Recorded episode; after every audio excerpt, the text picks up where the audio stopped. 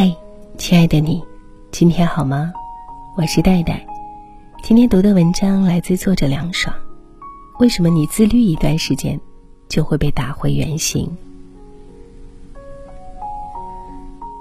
很多人说我要自律，要运动，要跑步，可是坚持没多久，就被打回原形了。可能是因为混淆了以下的四个方面：第一，形式。和行动，很多人会通过打卡来坚持，它只是一种形式，能辅助行动，把自律可视化，充满仪式感和成就感。但形式并不等于行动，行动是自律行为本身。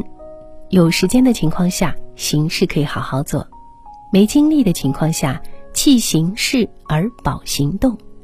如果为了形式上的完整，浪费了时间和心情是本末倒置。第二，感受和事情，很多人会因为在自律的过程中放松了自己，而产生挫败感和愧疚感，慢慢的萌生了消极感受，拖垮了要做的事情。假如你难得出现在喜欢的作者的签售会上，作者演讲完毕，进入提问环节，你特想问一个困惑多年的问题。你的需求是问出答案，你的行动是举手提问。认识到需求之后，却冒出了一系列的感受。当着那么多人的面说话打结怎么办？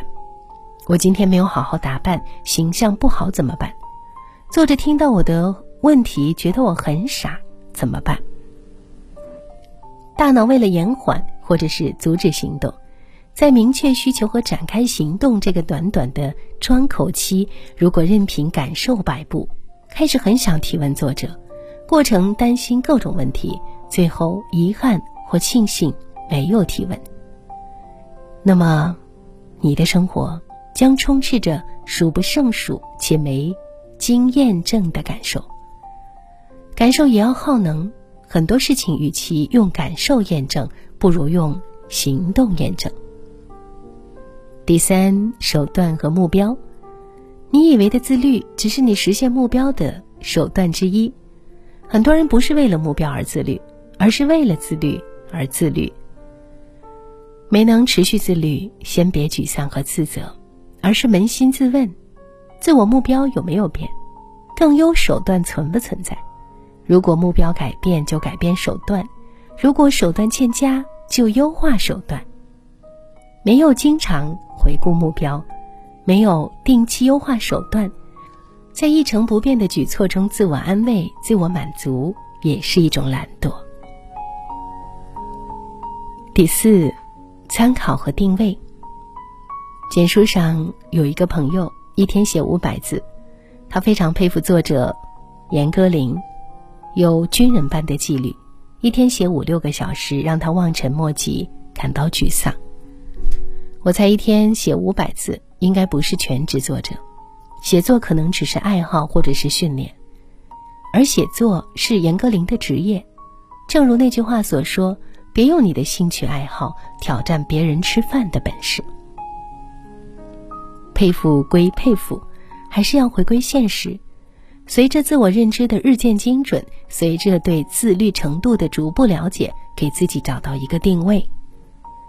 如果你是自律门外汉，可以对标初级自律者；对标极端自律者，只会加速你从入门到放弃。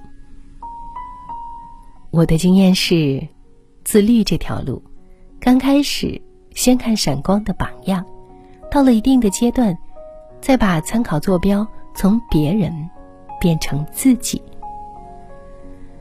于是懂得海明威所言：真正的高贵。是优于过去的自己，所以慢慢的走出这四个困局之后，你会越来越自律，越来越自在。希望你找到更加自在的那个自己。我是戴戴，感谢收听，欢迎你在“带你朗读”微信公号留言过来，聊一聊你的故事。另外呢，戴戴读书会也在持续的更新当中。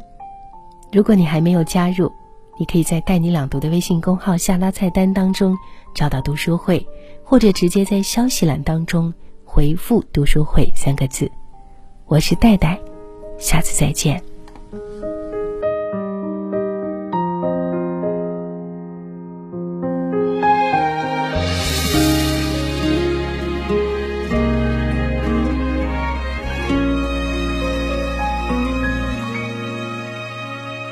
听见窗外雨和水一同沸腾，想与你心跳频率相同，又在时间发酵中置换着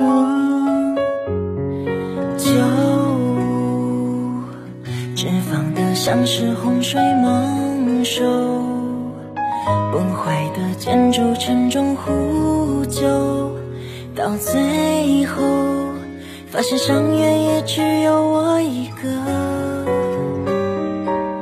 酒杯篝火嬉笑祝贺，都不觉属于我，凌晨夜走。余生婆娑，才松口气快活。总是迎着骄傲，继续倔强着，心口不一是我，烈火是我，千万别戳穿我，假装的洒脱，宁缺毋滥，并不是不适合。就是晕着骄傲。当你没来过，冰冷未接下酒，好过得多。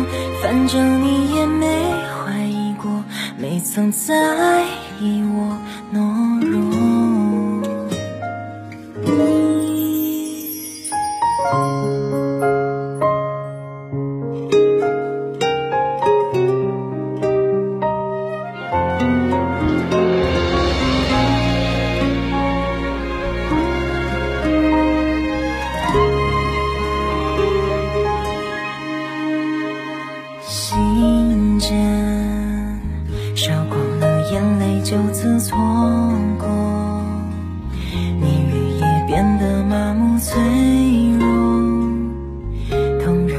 然的情绪溃在日落前。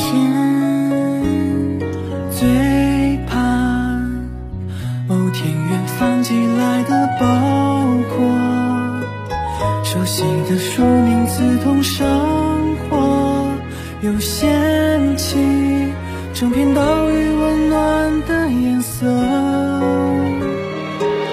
昨晚餐后，明亮雪藏，不透气的风筝，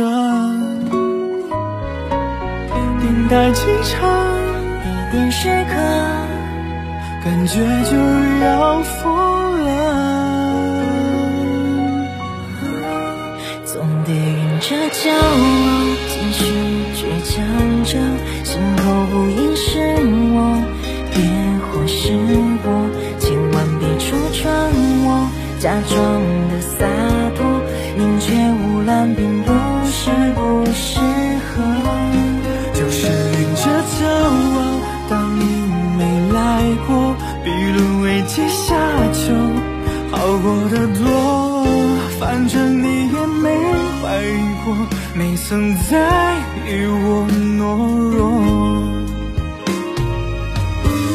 总得晕着骄傲，继续倔强着，心口不一是我，是我，千万别戳穿我。假装的洒脱。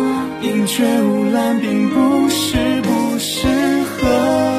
就是晕着骄傲，当你没来过，比沦为接下囚，好过的多。